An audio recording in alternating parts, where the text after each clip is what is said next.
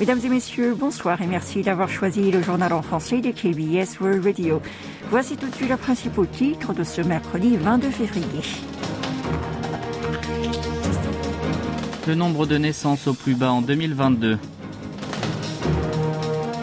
Docto, Séoul proteste contre la célébration de la journée de Takeshima. Le ministère des Affaires étrangères salue le nouveau rapport onusien sur les droits de l'homme en Corée du Nord. Et enfin, disparition de 10 milliards d'abeilles, mais où sont-elles passées?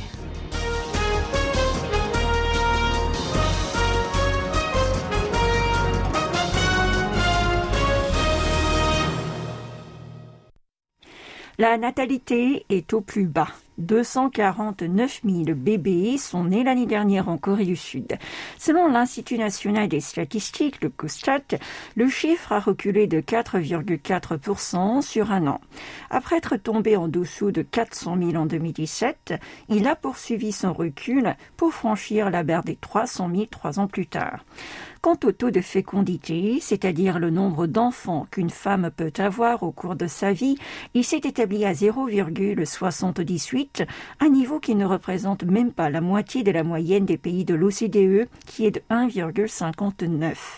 La ville de Sejong était la seule dont ce chiffre était au-dessus de 1, Séoul affichait le niveau le plus faible parmi les 17 grandes villes et provinces avec 0,59.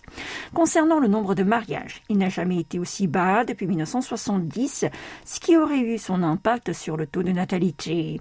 Alors que le nombre de nouveau-nés régresse, celui de décès a augmenté en raison du vieillissement de la population et de la pandémie de Covid-19. En 2022, 372 000 personnes sont mortes, soit un accroissement de 17% glissement annuel. Le nombre d'habitants a ainsi diminué de 123 000, à savoir deux fois plus que l'année précédente. De plus, le solde naturel, qui est négatif depuis 2020, se dégrade d'année en année.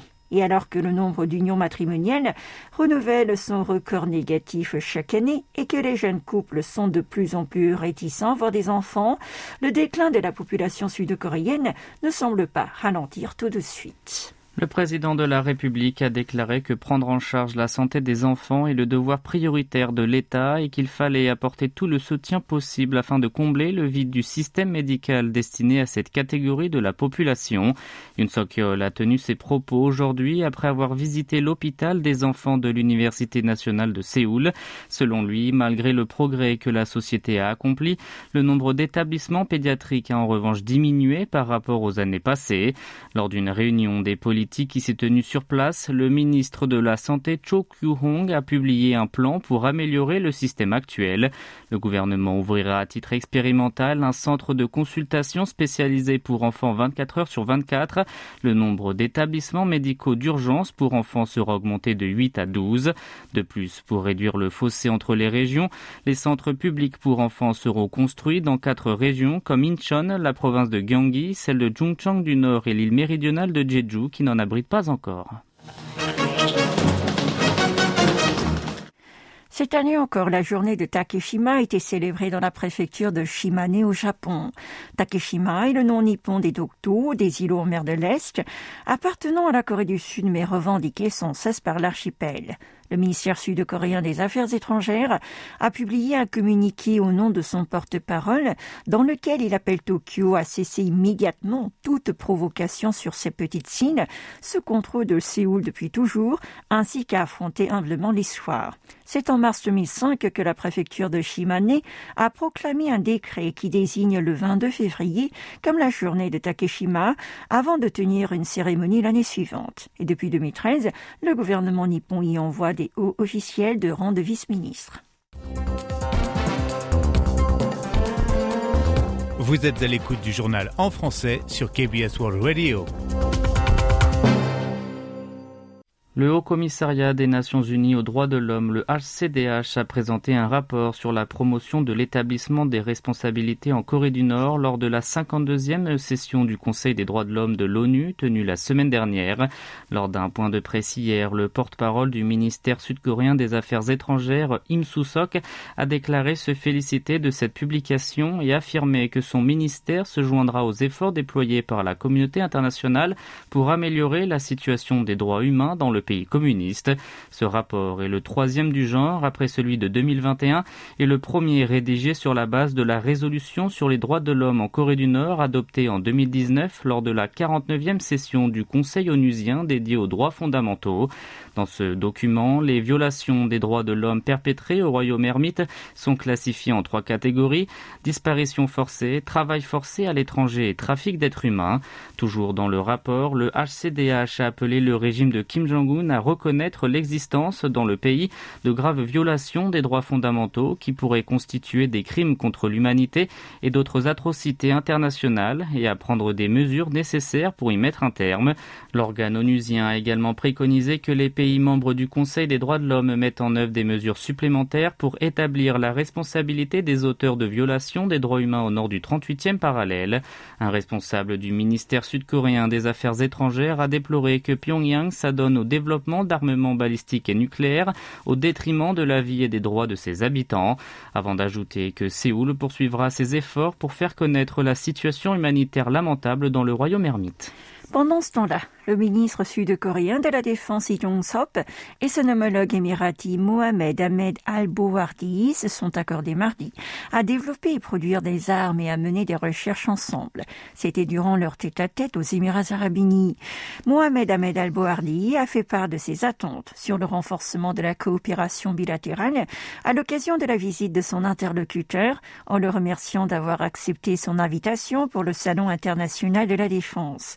Il a expliqué de son côté les efforts de son gouvernement pour réprimer la menace nucléaire et balistique de la Corée du Nord et maintenir la paix et la sécurité de la péninsule. Le ministre émirati a répondu qu'Abu Dhabi soutiendrait ses efforts comme toujours et continuerait à consolider l'amitié entre les deux nations.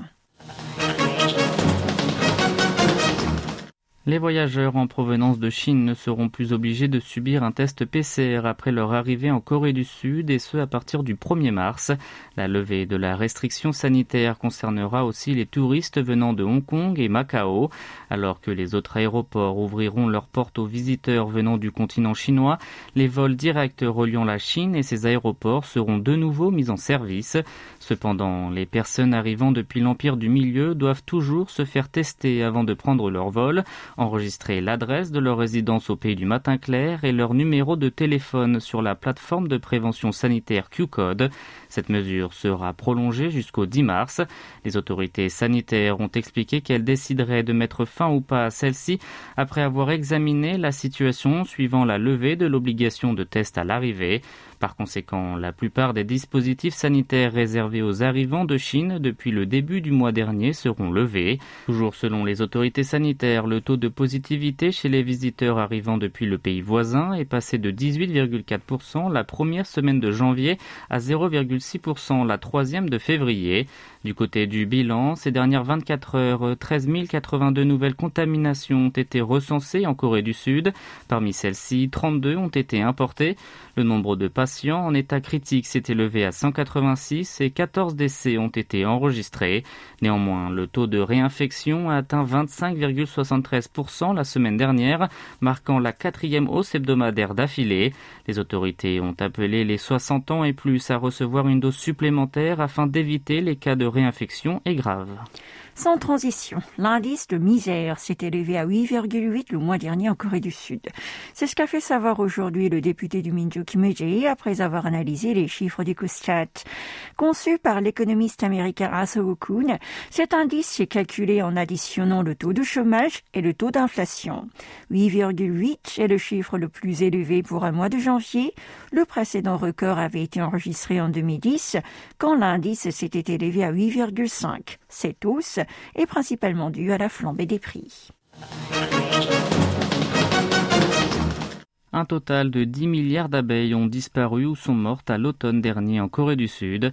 Alors que le gouvernement considère un insecte nuisible comme la principale cause, les apiculteurs affirment qu'il s'agit d'un impact du changement climatique. Environ 500 000 ruches abritant en moyenne 20 000 abeilles ont été touchées par ce phénomène entre septembre et novembre dernier dans tout le pays.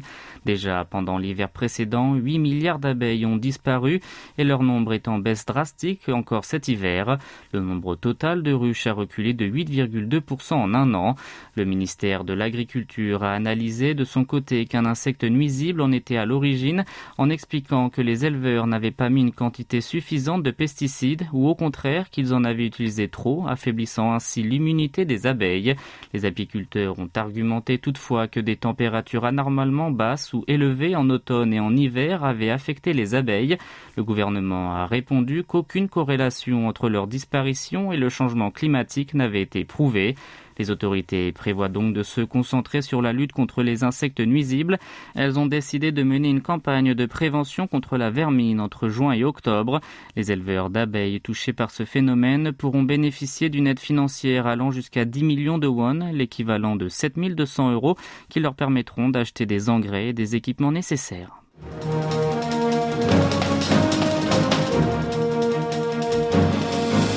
C'est la fin de ce journal qui vous a été présenté par Oh Young et Maxime Lalo. Merci de votre fidélité et bonne soirée sur nos ondes.